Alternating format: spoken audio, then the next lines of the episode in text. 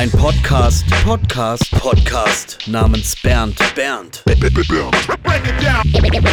Here we go. Herzlich willkommen zu einer neuen Ausgabe von Ein Podcast namens Bernd. Hier ist wieder MC Rede und äh, wir fahren fort im Crackpack Special und heute habe ich keine MCs, aber auch teilweise, sondern Beatmaker zu Gast und ich begrüße ganz herzlich Heiner K. und Classic der Dicke. Was geht, Jungs? Was geht? Vielen Dank für die Einladung. Ja, grüß dich. Danke, Mann. Ja, gerne. Ähm, Im Zuge des Crackpack Specials habe ich mir überlegt, einfach mal das eigene Camp, was mir am nächsten liegt, auch mal zu äh, dokumentieren beziehungsweise sichtbar zu machen, weil diese Diversität, die wir bei uns haben, musikalische und auch raptechnische, die ist mir total selbstverständlich geworden, aber äh, wenn man so ein bisschen darüber nachdenkt, finde ich es einfach geil, weil so viele Leute aus anderen Städten kommen und äh, so viele verschiedene Styles machen. Kurz ähm, zu eurer Arbeit. Also vielleicht könnt ihr mal nacheinander erzählen. Wir fangen mal mit Classic an. Wie du angefangen hast, ähm, Beats zu machen oder auch zu rappen und dann Heiner K., damit wir einfach mal eine Übersicht bekommen, äh, wann das bei euch losgegangen ist, weil das war ja total zeitversetzt zu dem, wie es bei mir losgegangen ist. Ja, absolut. Ähm, also bei mir hat das mit dem Rappen zuerst begonnen so. Ich habe damals, ich war so ein Jugend, äh, Jugendheimkind und ähm, ich habe da so 2000, schlag mich tot, drei, vier angefangen so 50 Cent zu hören, was mit Hip-Hop zu tun hatte. Ich habe davor so Techno und Trance und so Musik gehört und habe mich da irgendwie nie so gefunden oder irgendwie das Gefühl gehabt, so ja, ist geil, gefällt mir. Ähm, hab dann eben, wie gesagt, so dieses 50 Cent, Dr. Dre, Snoop Dogg äh, Era so mitgenommen und ähm, ja, so habe ich den ersten Einstieg in dieses ähm, Hip-Hop-Game gefunden. Aber damals nur als Fan. Und ähm, tatsächlich habe ich dann mir äh, Texte von 50 Cent ausgedruckt und habe die auf so diesen, kennt ihr noch diese MP3-Player, die es damals, damals gab, so kleine weiße ja, Dinger. Ja, klar. Ja, ja. da habe ich diese Texte aufgenommen und dann habe ich das über, den, über so einen Kassettenrekorder dann auf Kassette aufgenommen, damit ich diese Tapes weitergeben kann. Und alle dachten so, wow, was macht der? Voll krass Englisch und so. Und niemand hat halt gecheckt, dass das. Was hat der für Bars? ja, genau. So voll der, die krassen Bars halt, ne? Und ähm, ja, irgendwann fand ich das halt ziemlich wack. Und habe dann gedacht, so, ja, ich schreibe ja. mal meine eigenen Texte. Und ja, so 2004 würde ich mal äh, sagen, ist so der Einstieg gewesen mit, mit selber schreiben und äh, ja, da begann das Ganze und ich habe dann halt ja, ganz banale Texte geschrieben. Ich, ich war gar nicht drin, so, ich dachte schon, boah, ich bin mega krass und so und äh, ja, war aber Sachen, hab da Sachen geschrieben, ich bin so süß wie ein Kuchen und so, solchen Quatsch. Ähm, fand ich dann ganz witzig. Und das Geile ist, ich habe diese Texte alle noch. Also ich kann die immer noch nachlesen, muss immer noch darüber lachen, was für ein Quatsch ich da ja. so zusammengetextet habe. Ähm, ja, das war so der Einstieg in das Ganze. 2004. Also das war ja 2004, das war ja auch eine Zeit, ähm, wo praktisch schon sowas wie eine deutsche Rap-Szene äh, vorhanden war. Also, aber es kam vor allem über den amerikanischen Einfluss, wie du eingehend gesagt hast, also über, über praktisch die äh, 50 Cent Schiene, weil 50 Cent war ja damals auf jeden Fall der Shit. Interessanterweise, als ich mit ähm, Nepomuk gesprochen habe, hat er auch gesagt, er hat als erstes 50 Cent gehört und ist dann reingekommen. Mhm. Äh, Gab es denn auch irgendwelche äh, MCs in Deutschland, die dich zu der damaligen Zeit beeindruckt haben oder ähm, hast du das gar nicht mitbekommen oder war das eher so eine Randnotiz? Bei mir war es so, ich war so ein Nachzügler von dem, was in Deutschrap passiert ist. Ich bin dann 2006 aus dem Heim rausgekommen, habe Leute kennengelernt in Kreuzlingen, wo ich gelebt habe.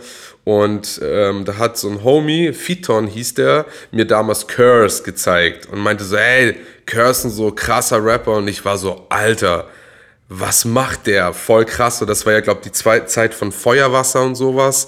Von, Feuerwasser, richtig. Genau. Und ich lebe für Hip-Hop. Genau, so. das war so die Zeit und da kam ich halt voll rein und war so, krass, wer ist Curse? Alter, crazy. So, da war ich voll geflasht. Und dann bin ich dann auf Konzert von Curse in Winterthur gegangen und habe das mal live erlebt, was der gemacht hat und dass der halt einfach durchgezogen hat. So, der ist auf die Bühne gekommen, hat alles rasiert, eineinhalb Stunden und ist wieder gegangen und ich war so, okay, ich kann gar nichts. Was kann der? Alter, crazy. Ich war halt so völlig geflasht von dem Dude.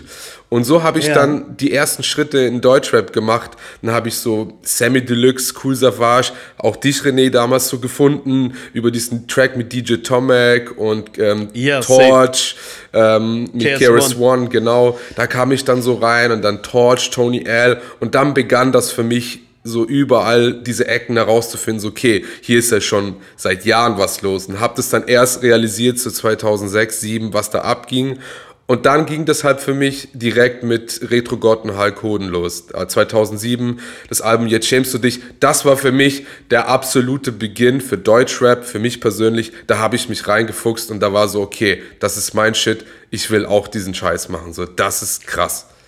das ist eigentlich eine interessante ähm, Erkenntnis, weil zu diesem damaligen Zeitpunkt war ja Straßen- und Gangster-Rap, also beziehungsweise die Agro-Era und eher so ein auch beattechnisch war das ja sehr, sehr präsent. Es gab links und rechts nicht viel. Und als dann Retro Gott und Hulk Hoden aufgetaucht sind, gab es auf einmal wieder diese Sample-Bass-Beats. In Amiland gab es dann auch natürlich MF Doom und den ganzen Shit. Genau. Aber in Deutschland war, hat praktisch Retrogott und Hulk Hoden die Tür aufgemacht zu, man muss nicht, man muss auch nicht der härteste sein. Man kann auch Ironie machen oder dope sein oder ähm, dope Samples wieder benutzen. Das haben ja alle äh, in Deutschland so tot gesagt und alle haben sich nur auf harte Rap-Musik konzentriert und keiner war mehr, mehr irgendwie organisch.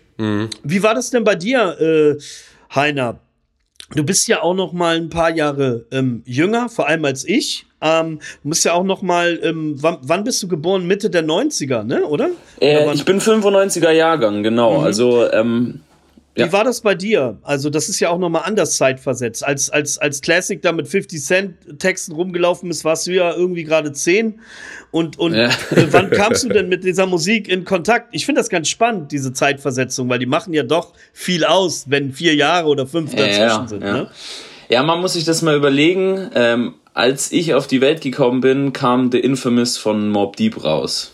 Safe. Also das Safe. ist die Zeit und ähm, tatsächlich ging es bei mir recht früh los. Also ich habe, glaube ich, mit drei oder sowas die erste Scheibe bekommen. Also ich hatte einen zehn Jahre älteren äh, Cousin, der einen sehr großen musikalischen Einfluss auf mich hatte. Und ich habe auch nie so Sachen wie Rolf Zikowski und so Kindersachen und so habe ich nie gehört im Kindergarten auch schon nicht. Und es ging ging ziemlich früh los. Mein Cousin hat mir halt hat halt irgendwie mitbekommen was so in den Staaten ging. Und er hat mir das dann immer auf Kassetten gespielt so. Und dann habe ich halt echt mit drei vier schon habe ich angefangen Echt? irgendwie Cypress Hill und Mob Deep zu hören und so und habe das total gefeiert Das ja ist echt ja früh, mit drei, vier. ja, ja, ist sau früh. früh. Ja, ja, das haben sich auch alle immer gewundert, auch die Kindergärtnerinnen und sowas waren so, hä, was hört der denn so? Hast du, hast du noch einen Walkman gehabt oder aber schon Discman?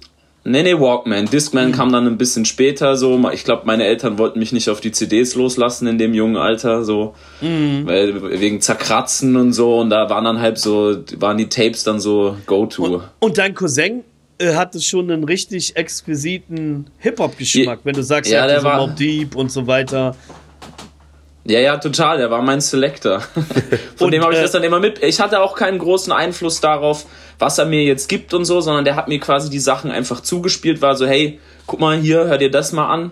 So, und ich habe das halt gepumpt, ohne da groß äh, Nachfragen zu stellen und so und habe dann so von ganz klein auf irgendwie schon so eine große Liebe für Hip-Hop entwickelt und vor allem halt für äh, dieses, diese East Coast Sachen halt. Mhm. Ja, interessanterweise, wenn man auch deinen Sound und auch Classics hört, mehr, spürt man diese Einflüsse ne, oder diese Initialisierungsmomente. Wann ging das denn für dich los? Ähm, wann du selber angefangen hast, äh, proaktiv auch nach Stilmitteln und Techniken zu suchen, selbst musikalisch aktiv zu werden? Gab es da einen bestimmten Punkt? Weil du bist ja dann vom Hörer zum Selbstproduzenten geworden. Ja. Ja, also es ging äh, tatsächlich auch recht früh los. Ein bisschen ein anderes Genre. Also ich habe in der Jugend, ähm, also ich habe mit so acht oder sowas habe ich angefangen Schlagzeug zu spielen und habe dann in der Jugend so, ich glaube so ab 14 ungefähr, habe ich in einer Hardcore-Band gespielt bis, also Hardcore-Punk-Band bis so ähm, 18 ungefähr. Was hast dann du da gemacht? Nach, Schlagzeug gespielt, ne? ja, ja, genau, Schlagzeug gespielt und dann bin ich nach äh, Heidelberg gezogen zu meinem Studium. Da habe ich mein Studium begonnen dann. Und ähm, dort äh, ist es dann alles wieder so, hat sich das alles dann wieder so ein bisschen äh, wiederbelebt. Also ich habe lange mehr Hardcore und so Metalcore-Geschichten und sowas gehört und dann kam aber diese Hip-Hop-Welle wieder. Dann habe ich von einem Kumpel so eine kleine MPD bekommen. So ist es so ein MIDI-Keyboard mit so Pads auch. Ähm, und ähm, habe dann tatsächlich mit einem Singer-Songwriter zusammen in Heidelberg gewohnt. Der war mein Mitbewohner. Und Ja. äh, der war vo- voll der, voll der open-minded Typ und so, hat eigentlich so, so eher poppige Sachen gemacht und Schlager und so, so Produktion. Und war dann so, ey, geil, lass doch mal irgendwie ein bisschen Mucke machen und so. Und dann hat der mit mir angefangen, so Hip-Hop zu produzieren. Und ich hatte natürlich direkt im Kopf, wie das alles klingen muss. Am Anfang klang es natürlich nicht so, weil das Know-how einfach nicht da war.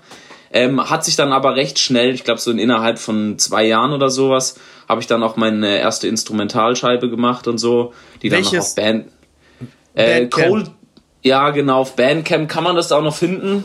Das äh, weiß jetzt gar nicht mehr, wie lange das her ist. Welches Jahr äh, ungefähr, roundabout?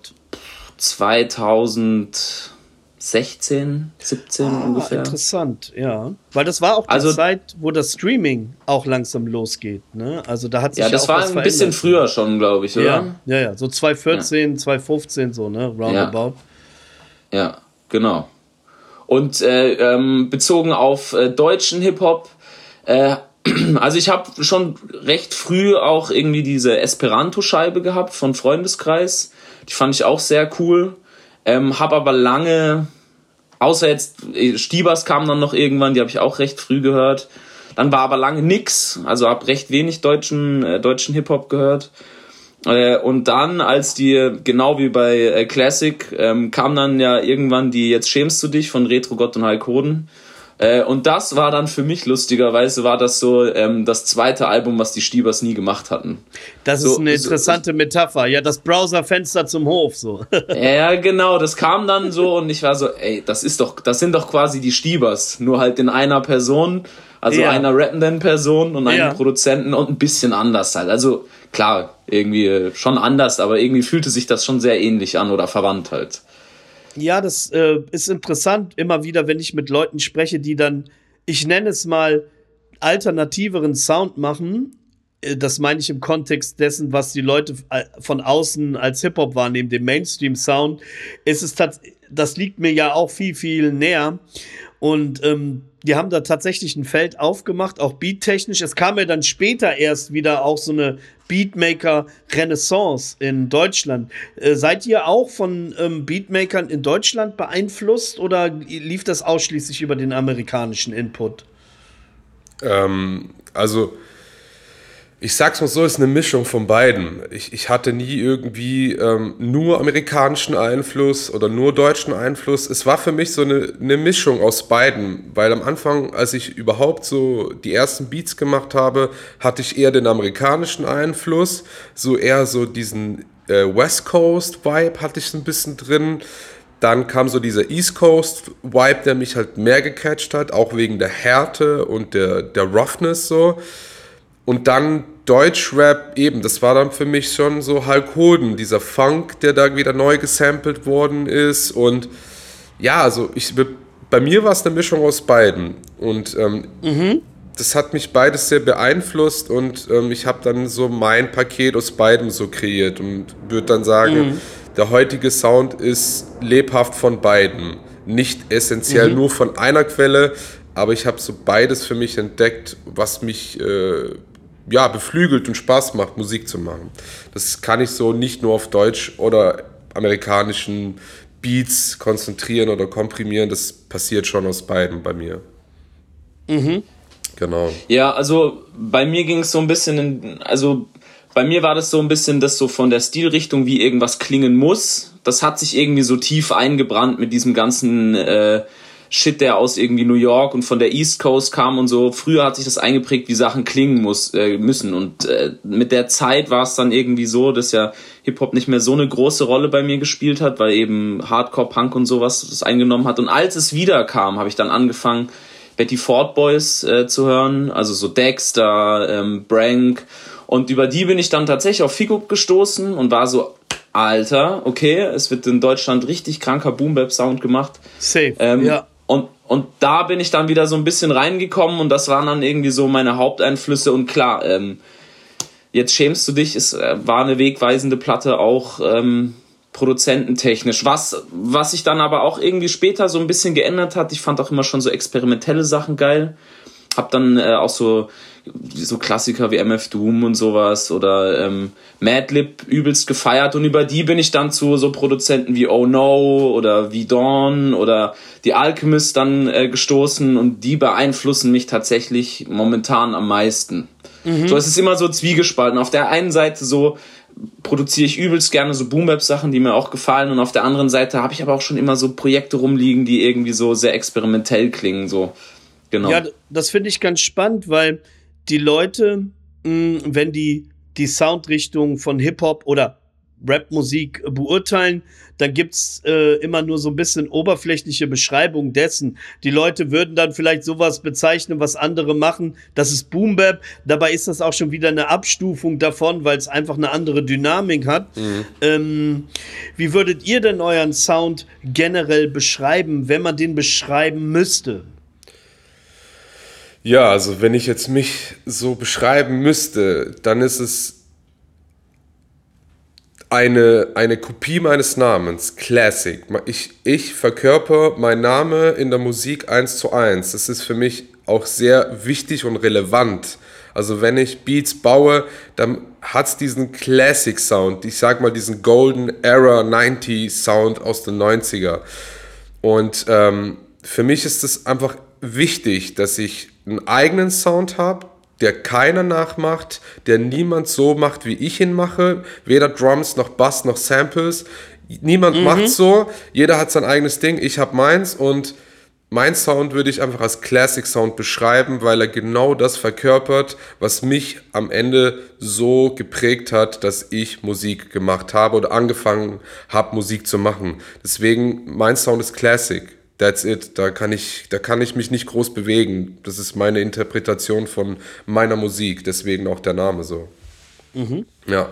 Also ich, ich kann ja da auch jetzt nochmal Bezug nehmen auf ähm, Classic Sound. Also was, wenn ich, wenn ich jetzt Classic Sound höre, dann ist das immer so ein bisschen so, vor allem düster und irgendwie so ein bisschen Horror. Also so die, gerade die letzten, die letzten Brecher, die er mir gezeigt hat, sind so, es klingt immer so, als würde so eine rostige Eisenbahn irgendwie versuchen noch zu fahren Das ist ein und schönes so. Bild. Äh, Ja. Genau. Aber das wird halt immer getrieben, so diese so rostig und bisschen gruselig und das wird dann halt immer getrieben von brutalen Drums. Also das würde ich sagen, ist wahrscheinlich das, äh, das die Hauptcharakteristikum äh, seiner Mucke. Die Drums, die, die, die dir den Nacken brechen. Ja. Bei dir, wir haben uns ja schon öfter unterhalten, auch über die ganzen Beats und du hast mir gesagt, du hast auf jeden Fall auch noch, also jetzt Heiner K., jetzt ähm, das erste Mal habe ich deine Produktion zum Beispiel über Therapit wahrgenommen. Da habe ich zum ersten Mal den Namen Heiner K. gehört. Ich habe ja auf diesem Album ja auch mitgerappt und äh, das war ganz krass, weil es halt in so kurzer Zeit hat man sich relativ oft schon miteinander ausgetauscht. Wie würdest du denn deinen Sound an sich beschreiben? Der ist ja auch in ständiger Bewegung. Ne? Du hast gesagt, ja, im Moment ähm, ist es halt eher so oder so. Das schwankt halt an, anscheinend auch so ein bisschen. Ja, genau. Also ich, wie ich jetzt gerade ja auch schon angedeutet habe, es gibt so ein bisschen so zwei Stile, die ich äh, sehr feier. Ähm, das eine eben so eine klassische Boom-Bap-Schiene. Ähm, ich würde sagen auch recht nah an ähm, Classic Sound ran, nur die Drums sind halt ein bisschen anders und so. Ähm, also die Produktion mit, mit Therapit, wo ich auch so, das war ja glaube ich auch, ja, das war mein erstes äh, Release über Crackpack. Ähm, da, ähm, das lag eigentlich auch eher daran, wie ähm, Therapit ähm, meine Beats gepickt hat. Er hat halt eine bestimmte Art von meinen Beats gepickt und das waren halt vor allem recht treibende, über 90 BPM, so um die 95 BPM, sehr basslastig. Also wenn man die alten Cypress Hill Sachen hört, so diese, ähm, warte, was, was haben wir da zum Beispiel?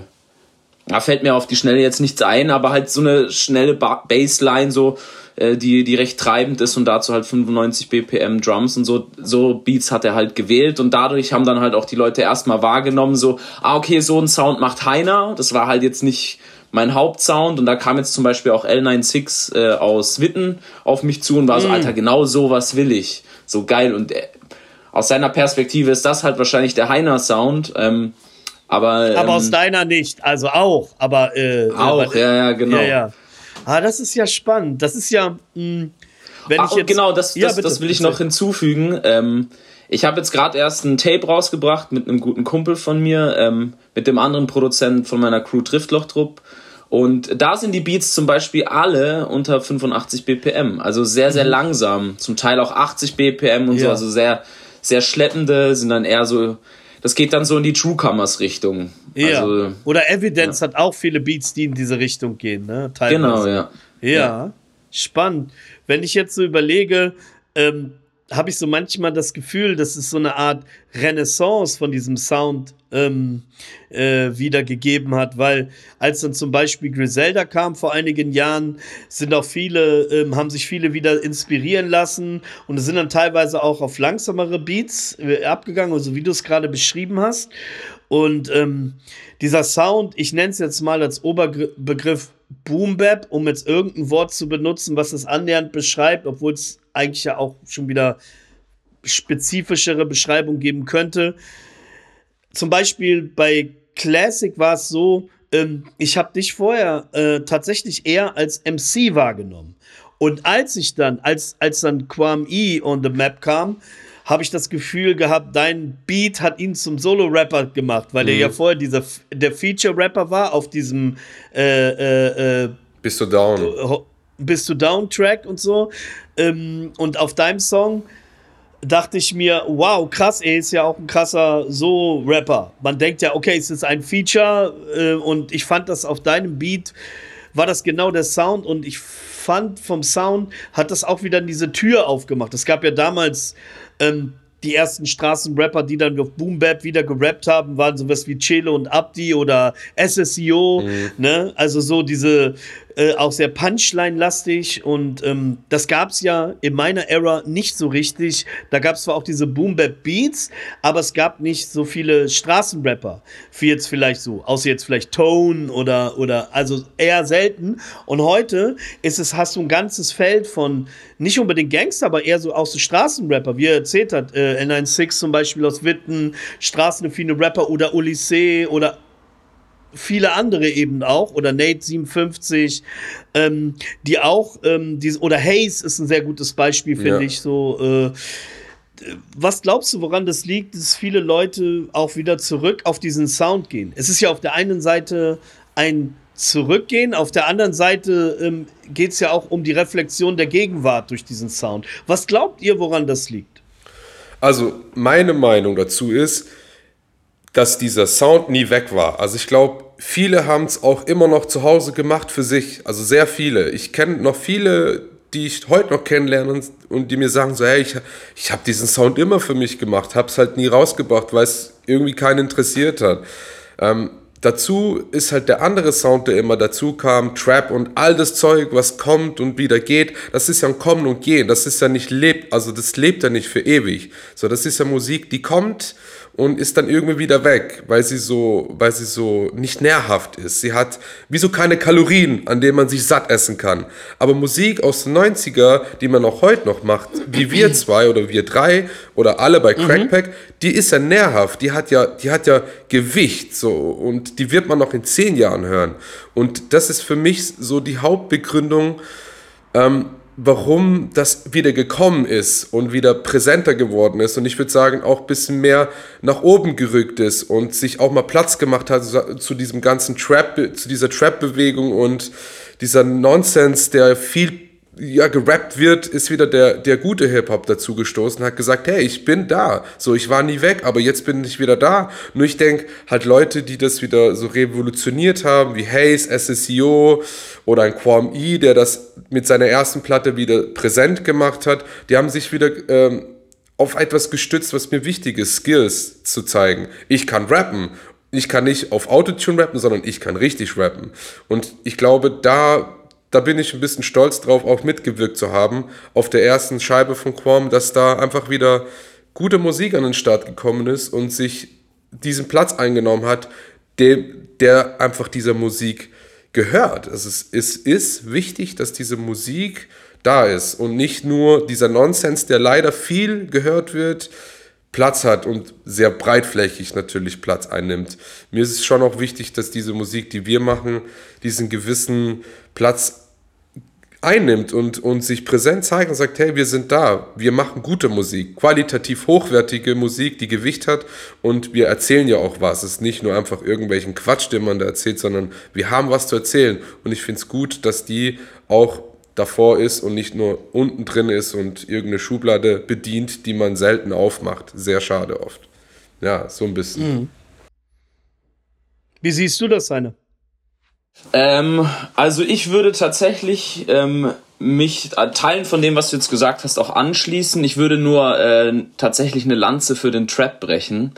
Ähm, weil ähm, es schon so ist, dass Trap-Mucke ja auch schon früher da war. Mhm. Also die war schon auch in den frühen 90ern, gab es schon auch Trap-Mucke.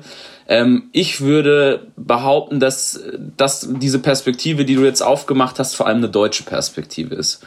Ähm, ich glaube, dass ähm, es, also wir quasi mit diesem Boom-Bap, den wir machen und so weiter, eine gewisse, gewisse Fußstapfen treten und eine Tradition irgendwie aufrechterhalten und auch weiterentwickeln.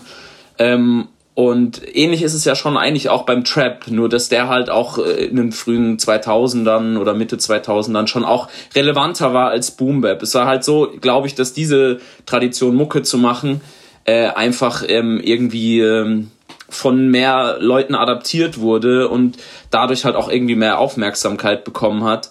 Ich würde das eigentlich eher als zwei Traditionen betrachten, die sich unterschiedlich entwickelt haben und Trap halt vielleicht ein bisschen mehr Aufmerksamkeit genossen hat.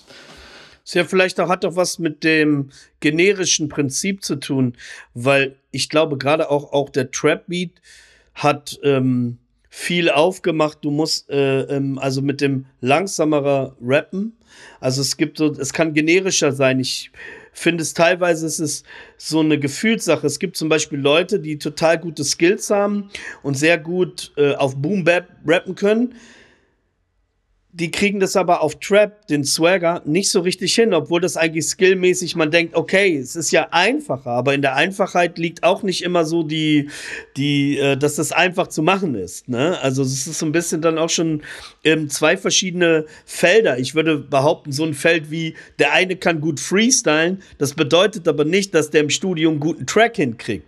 Genauso heißt es nicht, wenn man jetzt ein guter Boom auf Boom Bap rappen kann, dass man gleichzeitig gut auf Trap rappen kann. Es gibt ja viele viele MCs wie Quam E oder auch John Known, die auch zwischen den Welten hier in Deutschland äh, äh, wandern und sich auch ähm, auf beiden Beats zu Hause fühlen oder wo ich merke, die sind auf beiden Beats gleich authentisch.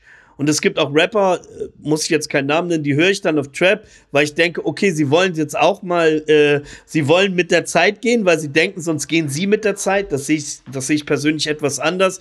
Aber da hört man eben ich finde, wenn man eine Motivation hat, auf dem Beat zu rappen, muss die immer künstlerisch motiviert sein und nicht monetär. Ne? Absolut. Aber äh, was ich dazu noch sagen wollte, ist, das stimmt auch von, von, von der Spaltung, das muss man schon spalten, Trap und, und Boom Bap, das sind ja zwei verschiedene Arten, Musik zu machen. Ähm, ich glaube, es geht trotzdem unter dem gleichen Deckmantel Hip-Hop, das gehört ja irgendwie zur Kultur dazu, ist ja auch irgendwo zur selben Zeit oder ähnlich passiert, das Ganze. Für mich ist nur was sehr wichtig ist, bei welcher Art Musik wird mehr Nonsense gerappt? Und das ist, fällt für mich halt einfach auf den Trap. Und ich, ich weiß nicht, warum das so ist, was dazu, wen hat es dazu bewegt, an, angefangen, anfangen zu, zu rappen über Sachen, die einfach völlig irreführend sind, wo ich mir noch meine letzten Haare, die ich habe, ausreißen muss, weil ich mir denke, so, warum macht man sowas? Wieso? Gucci Gang, Gucci Gang, Gucci Gang, Gucci ja, Gang. warum, warum ist das Meier, Niveau ist so, so tief gesunken? Also ich, ich frage mich nur, okay. warum zum Teufel hat man das so tief sinken okay. lassen? Und wieso hat der Hip-Hop oder die Art an Musik so eine Resonanz, die den Leuten so viel Geld einspielt und wo ich mir denke so, yeah. oh Mann, das ist nicht fair, das ist so schlecht, ich will jetzt keinen Namen nennen, aber es ist so schlecht, es hat so keinen Textinhalt drin, wo ich mir denke, so, yeah. es ist irgendwie beängstigend und das macht mir schon Sorgen irgendwo, weil gute Musik doch trotzdem auch gut sein soll und nicht einfach. Ich glaube, Heiner Kabel ja, keine Ahnung. was dazu sagen. Wir, ey, wir schieben es einfach auf die MCs. Also da würde ich mhm. auch noch mal sagen, es kommt wirklich drauf an. Das hat ja René jetzt auch kurz an, ähm, anklingen lassen. Es kommt echt drauf an, wie der MC äh, damit umgeht. Also da müssen wir wahrscheinlich auch noch mal zwei spalten. Wir haben auf der einen Seite die MCs, auf der anderen Seite die Produzenten. So, und ich meine, so Trap-Produktionen sind krank. So, ich, ich, also es gibt Absolut. den ein oder anderen Beat, ihr, ihr beide wisst, es ist nur mhm. noch nicht released. Ich habe selbst schon auch so äh, in die Richtung produziert. Ähm, kommt ein Album mit John zusammen, wo er eben auf beides rappt. Eher so klassische ähm, Boom-Bap-Dinger, die etwas langsamer sind, als auch äh, Trap. Also Safe. Trap angelehnte Beats. Jetzt nicht so, keine Ahnung, nicht so 3-6 Mafia-Shit, sondern eher so Detroit-Sachen. Ähm, und er kann beides. Also es kommt wirklich, glaube ich, auf den MC an, wie du es machst, ob du da gut drauf springen kannst oder halt nicht. Genau das, was du gesagt hast, René. Ich glaube einfach, ähm, um auch auf das, was Classic gesagt hat, nochmal einzugehen. Ähm, wir leben ja in einer ähm, Zeit, ähm, wo Hip-Hop als ähm, ja, Produkt ähm, sehr, sehr viel Geld generiert. Ne? Es ist eine ähm, Milliardenindustrie.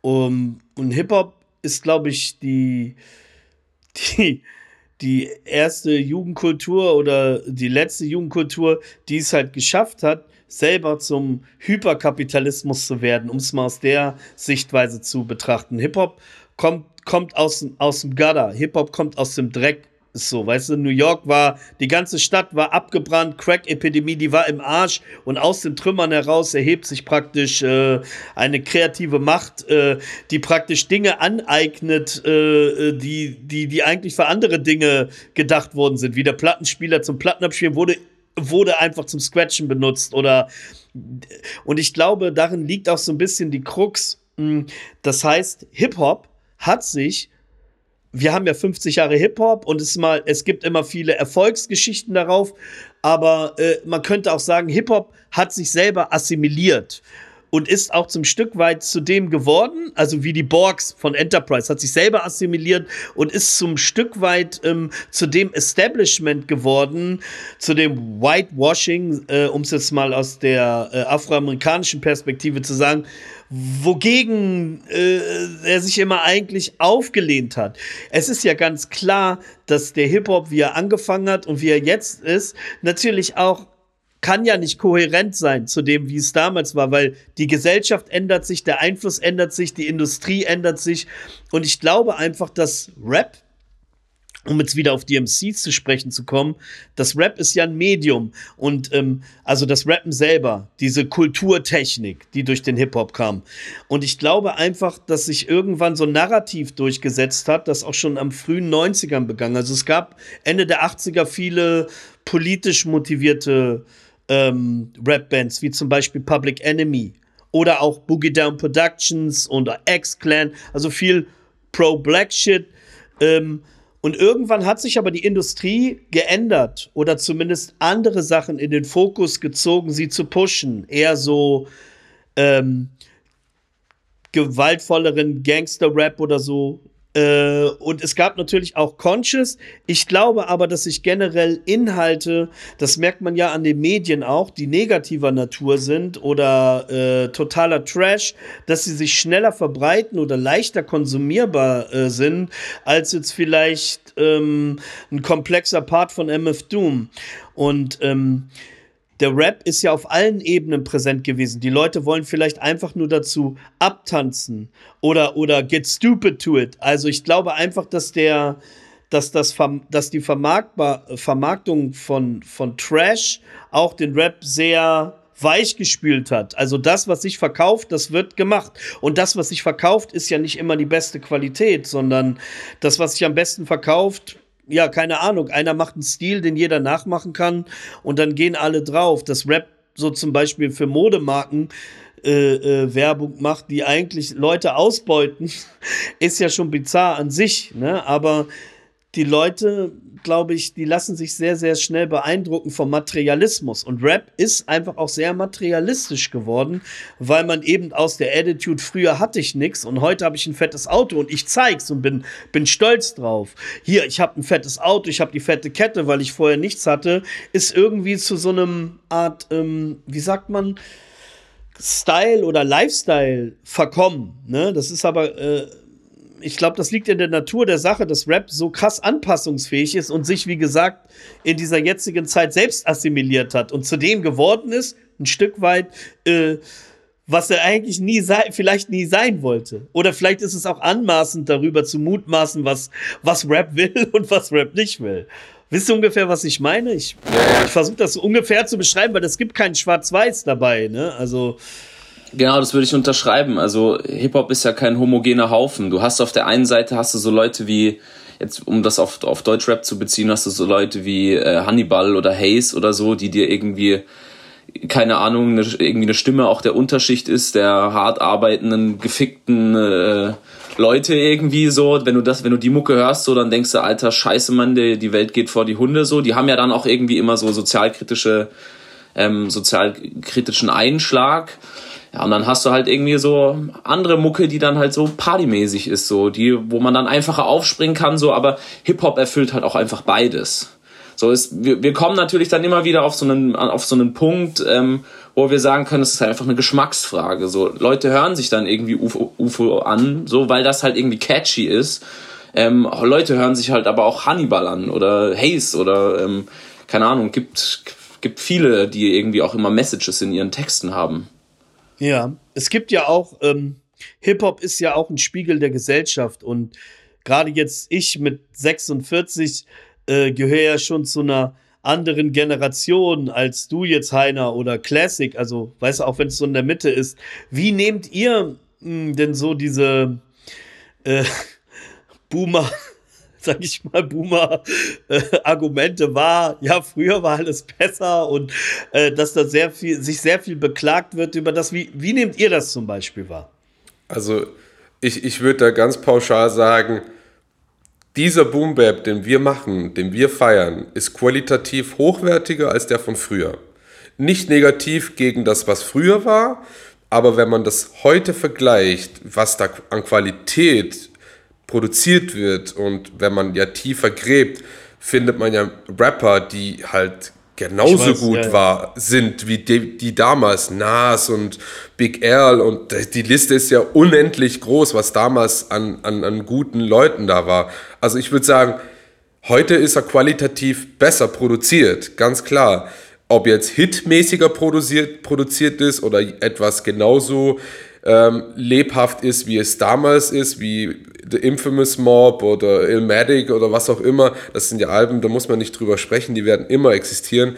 Das weiß ich nicht, ob das wir heute aus dieser Genre, die wir machen, bestehen bleibt in 100 Jahren oder in 50 Jahren von mir mm. aus. Aber für mich, ja, für mich ist Impact, das auf jeden ja. Fall wichtig, dass diese Musik auf jeden Fall qualitativer ist besser produziert ist, weil einfach die Möglichkeiten da sind. Jeder kann heute mit einem Rechner High-Quality-Musik produzieren, das ist ganz klar. Deswegen für mich schon, ja, ich nehme das schon so wahr, dass das existiert, was wir jetzt machen. Und was man dazu sagen muss, jetzt habe ich den Faden verloren. Ähm, ja, Heiner, mach du weiter, ich überlege gerade. Ja, ja. ähm, ja, also ich würde sagen, das ist gar kein Boomer-Argument. Also zu sagen, früher war alles besser, ähm, das ist so eine, ich glaube, die Menschen neigen generell dazu, ähm, Vergangenheit und ähm, das, was so geschehen ist, zu idealisieren. Ich meine, man nennt, man hat ja Begriffe dafür, man sagt ja Nostalgie dazu. Also man denkt an die Zeit zurück und denkt, oh, da war alles einfacher. Aber wenn man dann tatsächlich jetzt sich mal dann überlegt, okay, wie war es denn da so und so, ja, da hatte ich vielleicht Geldprobleme und so und okay, ich war irgendwie frei und so, aber irgendwie lief dies oder das nicht ähm, es ist eine, immer eine Übersteigerung. Das ist immer so, oh, die Vergangenheit war so toll. So selbst ich habe so Gefühle. Also ich meine, ich würde das, ich würde das entkräften und sagen, das ist gar kein Boomer-Argument. So, mhm. also, mhm. Ja, spannend. Ja, was ich noch dazu sagen will, jetzt habe ich den Faden wieder gekriegt, ähm, weil du gesagt hast, ja eben diese, dieses Argument, dieses Boomer-Argument. Ich würde sagen, was mich dazu motiviert hat, ist immer eben, dass Leute sowas gesagt haben, so ja, früher war alles besser, was ist denn mit Rap los und was ist das für Mucke?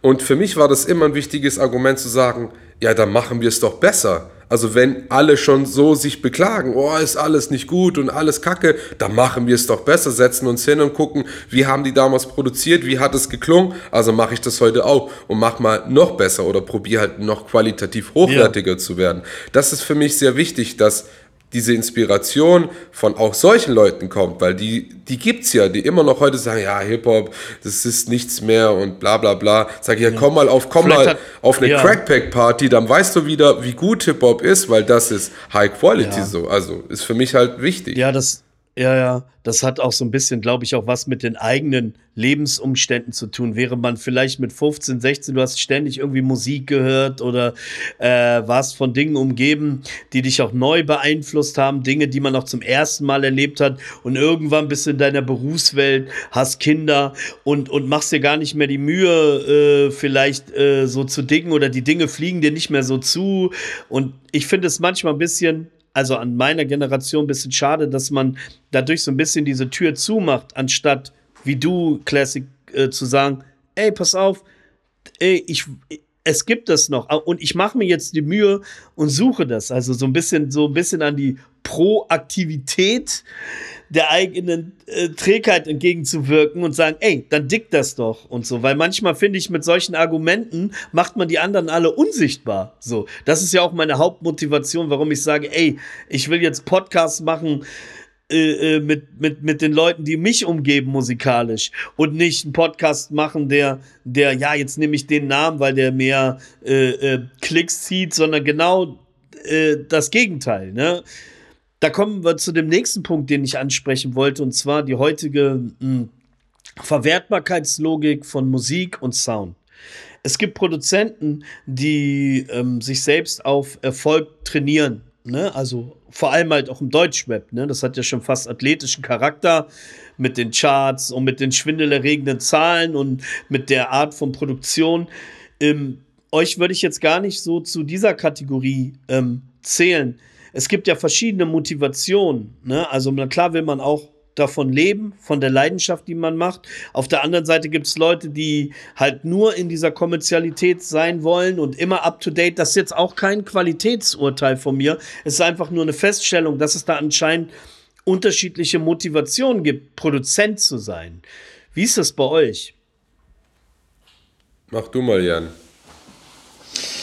Äh, das ist eine gute Frage.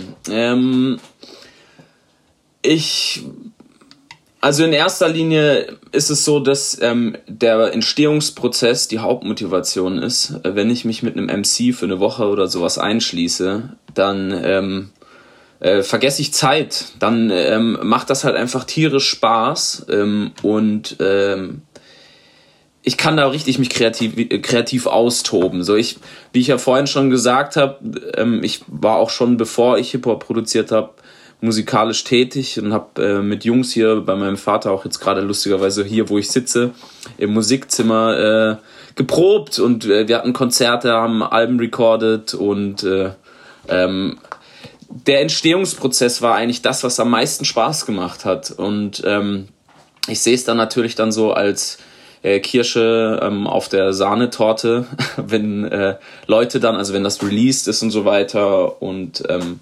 dass man das an die Leute bringt und die dann auf einen zukommen und sagen, alter, geiler Scheiß, Mann, das gefällt mir und so.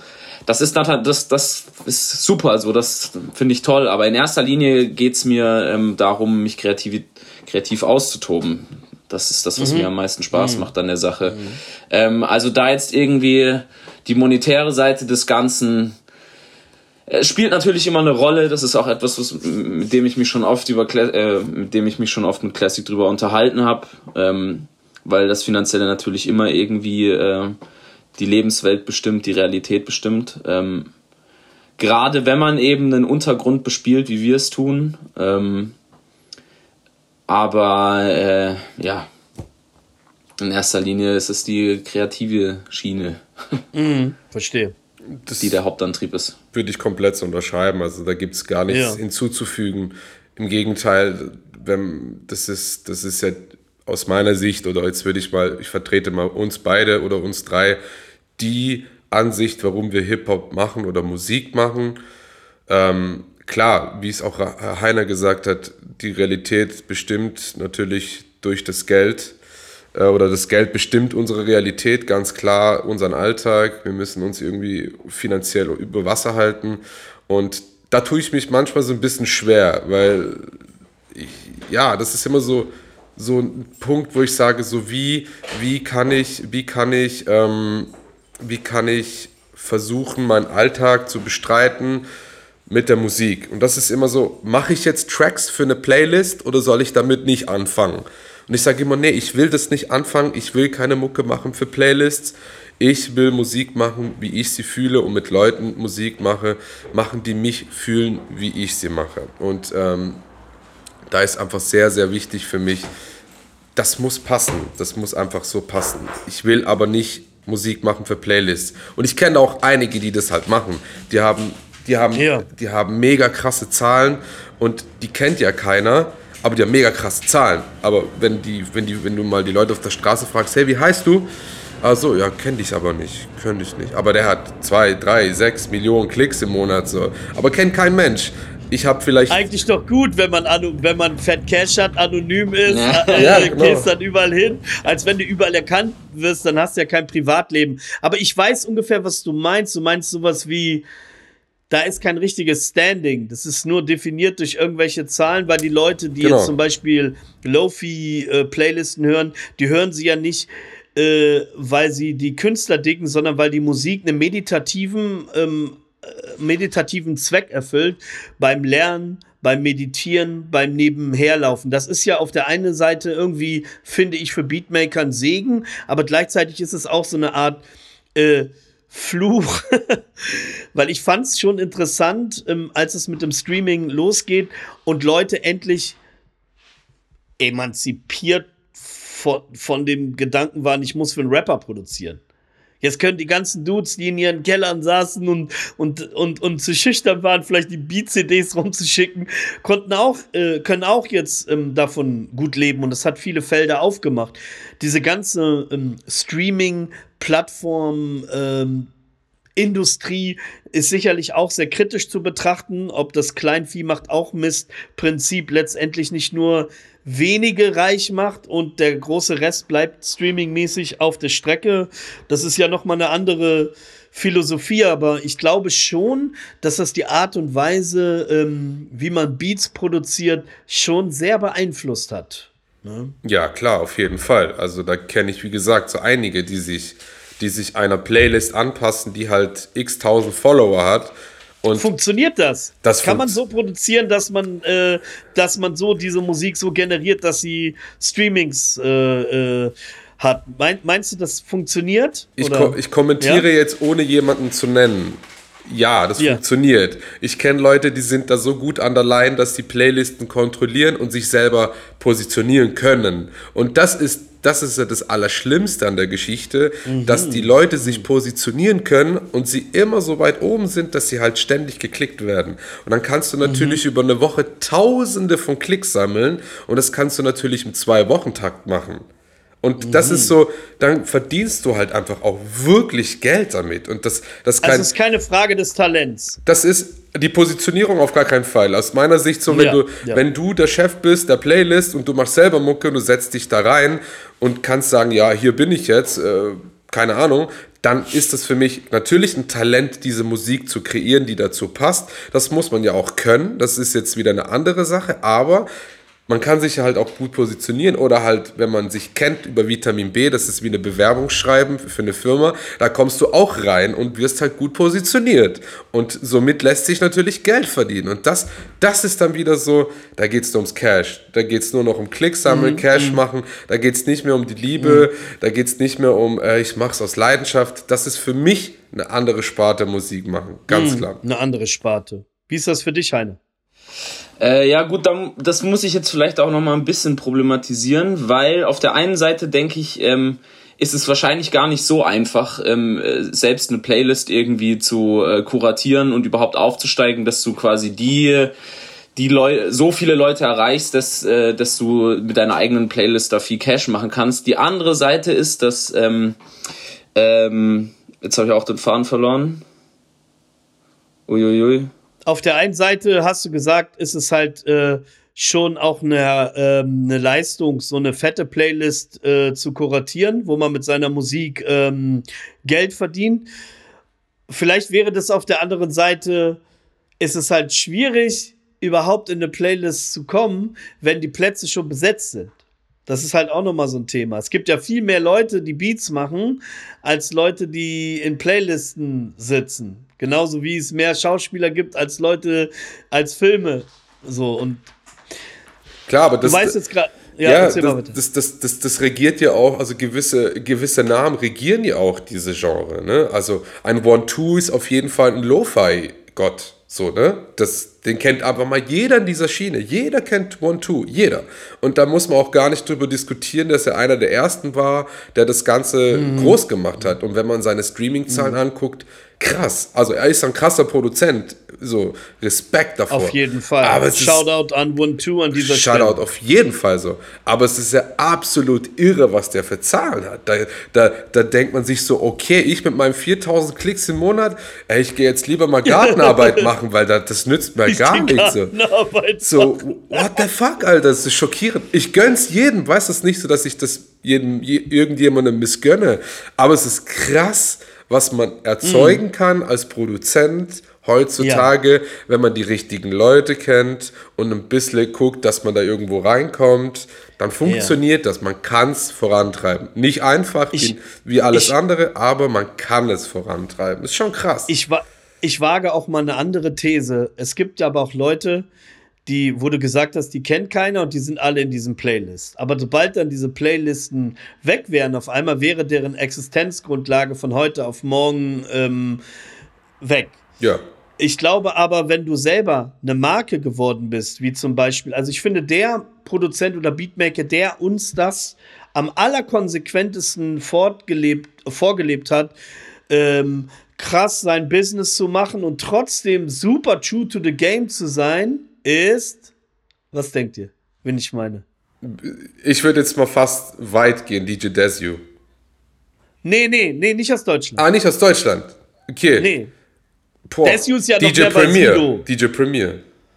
Ja, aber ich meine noch jemand anders. Wer es geschafft hat mit wirklich unkommerziellen Sound und, und, und, und trotzdem. Es gibt natürlich nur eine richtige Antwort. Ja. Das ist Figop. Nein, Figo nicht. Ich sag's euch. Alchemist. Alchemist. Ja, gut. Alke Ja, ja, stimmt, klar, ja, Alchemist. Also, äh, also so, ich finde, der hat es geschafft, sage ich mal, durch kontinuierlichen Output und der macht keine kommerzielle Musik. Nee.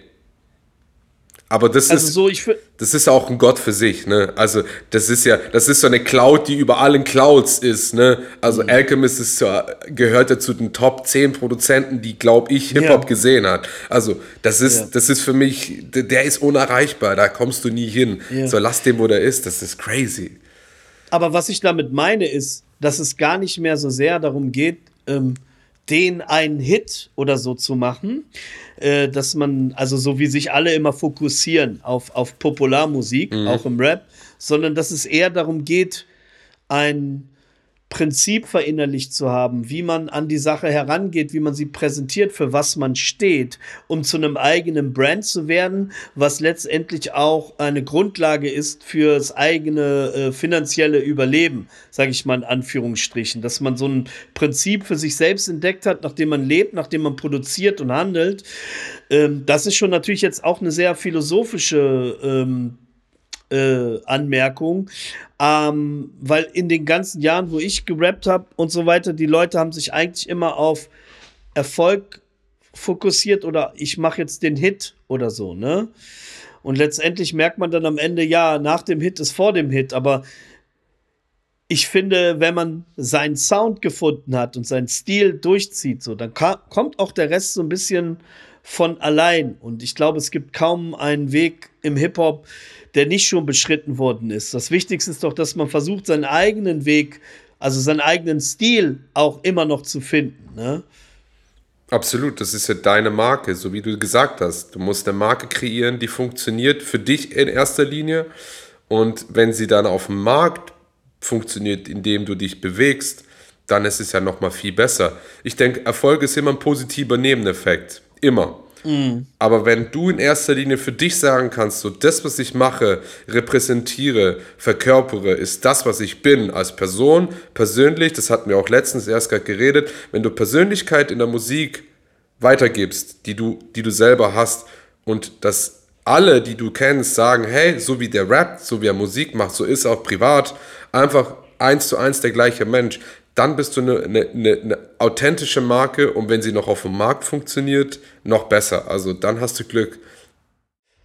Was? Erzähl. Ähm, ja, also darauf Bezug nimmt, ähm, was Alchemist ja quasi irgendwie mit seinem Konzept uns irgendwie vorgelebt hat oder wo wir quasi, glaube ich, ähm, viel von lernen können, ist, dass er die komplette Infrastruktur, die in der Musikindustrie herrscht, sich selbst anzueignen und zu sagen, okay, ich bin jetzt einfach die Infrastruktur. Ich, ich schaffe quasi diese, diese einzelnen Knotenpunkte, schaffe ich mir selber, auch vielleicht über einen längeren Zeitraum und äh, schaffe es so, die Leute kontinuierlich mit Quali hoch mit hoher Qualitätsmusik quasi zu bespielen, immer ausreichend Zeit zu haben, äh, Alben zu produzieren, ähm, mir die Zeit zu nehmen, äh, irgendwie in, in in bestimmten einzelnen Knotenpunkte, die ich da geschaffen habe, zu investieren. Das ist quasi so ein, so ein Schritt der Selbstermächtigung, die er da irgendwie gemacht hat, wovon wir, glaube ich, alle recht viel lernen können. Ja, das finde ich auch gut erkannt. Ähm, wie sind denn eure, ähm, was die Zukunft angeht, mit der Leidenschaft, die ihr schon auch seit längerer Zeit auslebt, was sind denn eure äh, persönlichen Hoffnungen oder äh, Sehnsüchte vielleicht auch für, für das, was vor euch liegt? Was wünscht ihr denn für euch selbst? Äh, wenn ich mal anfangen darf, ich, ich schiebe mal Hoffnung und Wünsche auf, auf die Seite und nimm, ja. nimm so meine, mein, mein Tunnelblick und der ist für mich ganz klar, aus der Musik, die wir machen, mein Leben zu bestreiten und das auf eine ehrliche Art und Weise. Ich will nichts machen, was nicht irgendwie brauchbar ist für mich selber. Deswegen, ähm, ich fange ja auch ein, Ton, äh, ein Audioingenieurstudio an im Oktober, ähm, weil ich mir einfach sage, so, ich will meinen Sound perfektionieren. Ich will diese One-Man-Army sein. Ich kann produzieren, ich kann recorden, ich kann mischen, ich kann mastern. Ich fange an, Videos gerade zu schneiden. Ich fange gerade auch an, äh, das Ganze zu lernen. Und ich will so diese One-Man-Army sein. Das ist meine Zukunftsvision. Und das meinen Kindern beizubringen und sagen, das ist ein guter Weg, ihr müsst ihn nicht gehen, aber es wäre ein guter Weg für euch und ich lege ihn euch, weil es mir am Herzen liegt. Das ist so meine Vision, einfach gute Musik zu machen und mit der mein Leben zu bestreiten. Und für andere ein Knotenpunkt sein, im kleinsten Format, wie es Figo oder Alchemist ist, connecten, einfach machen, High-Quality-Shit rausbringen und, und das voranzutreiben, dass das im Leben bleibt und für jeden greifbar ist. Ganz einfach. Ja, so yeah. würde ich, so würd ich das sagen. Ja, also äh, bei mir auch ähnlich. Ähm, was mir ein großes Anliegen ist, ähm, ist, äh, dass wir ähm, es irgendwie schaffen, ähm, dass Produzenten nicht mehr Produzenten für sind, sondern Produzenten mit. Mhm. Also, Word. aber das ist jetzt zum Beispiel auch was schon, was schon auch viel, viel häufiger auftritt. Ich sehe das ja jetzt, keine Ahnung, jetzt macht zum Beispiel ähm, äh, hat jetzt äh, HTN ein Album mit mit Elo erst äh, kürzlich äh, gedroppt so HTN wird immer mehr zur Marke so ich sehe das ja dann auch so und bin so ja Alter genau in die Richtung müssen wir gehen dass es nicht mehr heißt so ey produzierst du mir ein paar Beats so schieb dir ein paar Honis hin fertig wenn es so wäre, wäre schön. Äh, ja. Nee, Spaß beiseite, Spaß beiseite. Ähm, ja, dass es halt immer mehr zu so einem Ding wird, dass Produzenten halt äh, sich auch äh, ein bisschen mehr selbst ermächtigen und da muss ich auch äh, nochmal auf, äh, auf da, wo ich vorhin äh, äh, den Faden verloren habe, zurückkommen das Monetäre ist, das spielt eine Rolle. So, also wir, ich glaube, wir sind uns alle einig, dass wir es alle wegen der Leidenschaft machen. Ich habe mich da auch schon öfters mit Figo drüber unterhalten. Es muss vielmehr darum gehen, das als ein unzerrüttelbares Fundament, unzerstörbares Fundament des Ganzen zu sehen und zu sagen, okay, wir müssen vielleicht unser Mindset doch ein bisschen ändern und so. Wir machen das schon alle wegen der Liebe, aber wir wollen vielleicht auch ein bisschen Cash einfach damit machen. Wir wollen, dass das Ganze irgendwie so ein bisschen bisschen äh, seriöser wird. Und ich, ich sag's euch, also es gibt Produzenten, ich kenne da so ein paar Nasen, die, ähm, die haben für Leute produziert, die Tracks sind auf, sind, sind gechartet. So, also das war auch Boom Bap, das ist gechartet und die haben dafür keinen scheiß Cent gesehen. Damn. Das Kein ist scheiß abge Cent. Abgefuckt, ja. Also ihr könnt es euch denken, ich komme aus Karlsruhe. Mehr sage ich nicht. Ja, ja, passt. Ja, okay. Wir lassen ja, ja, es. wissen wir Wir, Bescheid. wir kennen Karl. Ja, cool. Wir kennen MCs aus Karlsruhe. Ja, wir machen jetzt einfach Ja. Crackpack zur Marke und dann übernehmen wir den Markt im Untergrund. Ganz einfach. Die, zum Thema, äh, zum Thema Crackpack ähm, wollte ich noch mal was sagen zum Schluss. Und zwar, äh, für mich ist das eher weniger sozusagen das Label, wo jetzt äh, so wie Agro Berlin früher oder wie, wie, sondern es ist eher eine Idee. Eine Idee, ähm, sich auch Dinge selber anzueignen. Weil das finde ich zum Beispiel gut an äh, äh, Figo oder an dieser Crackpack-Sache. Ich, ich habe ja euch alle auch darüber kennengelernt, muss ich jetzt sagen. Also so über diesen Bezug. Und ähm, das Gute ist an Crackpack, du, die Dinge können sich verselbstständigen und es obliegt an dir, was du aus diesen Connections und Netzwerkmöglichkeiten machst. Und wenn du das erkennst, dann kannst du ähm, auch für ein Problem eine Lösung finden, weil du hast ja auf einmal ähm, die Connections. Dann kannst du dich mit dem connecten oder dem connecten. Das finde ich auf jeden Fall interessant daran, was man macht. Du musst nicht zwangsläufig alles da machen, aber du kannst in einem Circle dich bewegen, wo man Synergien schaffen kann. Ich glaube, das ist das, finde ich, am interessantesten daran.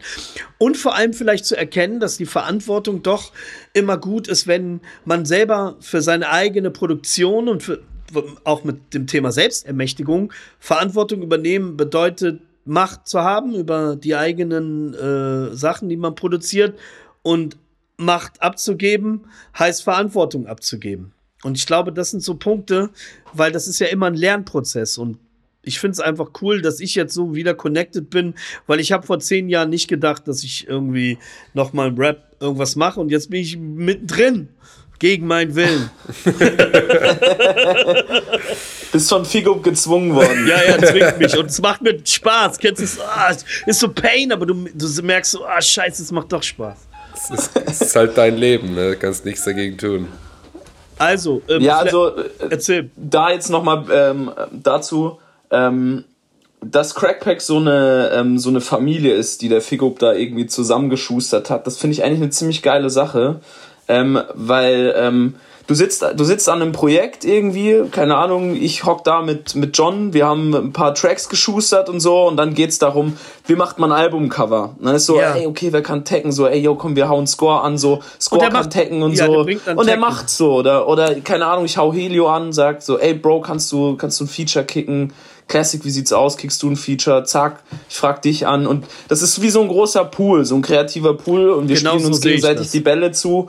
Äh, das macht schon Spaß und ist schon, schon äh, ein Privileg auch. Absolut. Privileg. Es kommt ja bald das Album äh, von Classic Empire, wird's heißen. Eine Zusammenstellung von Rappern, mit denen wir alle zu tun haben, mit denen du zu tun hast. Und da, das war jetzt das beste Beispiel. Wir hatten einen Videodreh von dem Song. Ne? Crack Roulette heißt der, da rap ich mit, da rap Lupara mit, da rappt Helio mit und der Butler. Und auf einmal drehen wir da ein Video. Und dann bist du dabei, Heiner K. Einfach, ja, ich helfe dann damit. Da kommt Nali noch vorbei, der gar nicht mit dem Track mitrappt, der aber dann auch noch äh, mit Regieanweisungen hilft und dann noch mit Licht vom Handy und so dieses Zusammenspiel. Einfach so, weil man will, dass das, an, dass das auch von dem anderen geil wird. Unabhängig davon, ob ich jetzt davon partizipiere oder nicht, ich mach, ich helfe einfach mit und bringe mich konstruktiv ein. Das hat mich total beeindruckt, weil es das erste Mal war, dass ich überhaupt ein Video gedreht habe. Das ist mir erst danach klar geworden, wo mehrere Rapper rappen, wo wir zusammen in dem Track rappen. Und, und dann im, zusammen mit dem Video. Das ist das erste Mal tatsächlich. Das Alle erste Mal, okay. Das ist das erste Mal gewesen mit Posse vor der Kamera im Rappen. Sonst gab's es nicht. Ich war zwar Features dabei, aber da gab's immer den einzelnen Dreh der Sequenz, aber nicht mit dem Mob. Es war praktisch das erste Mal, hat sich total natürlich angefühlt, weil es alles irgendwie so Homies.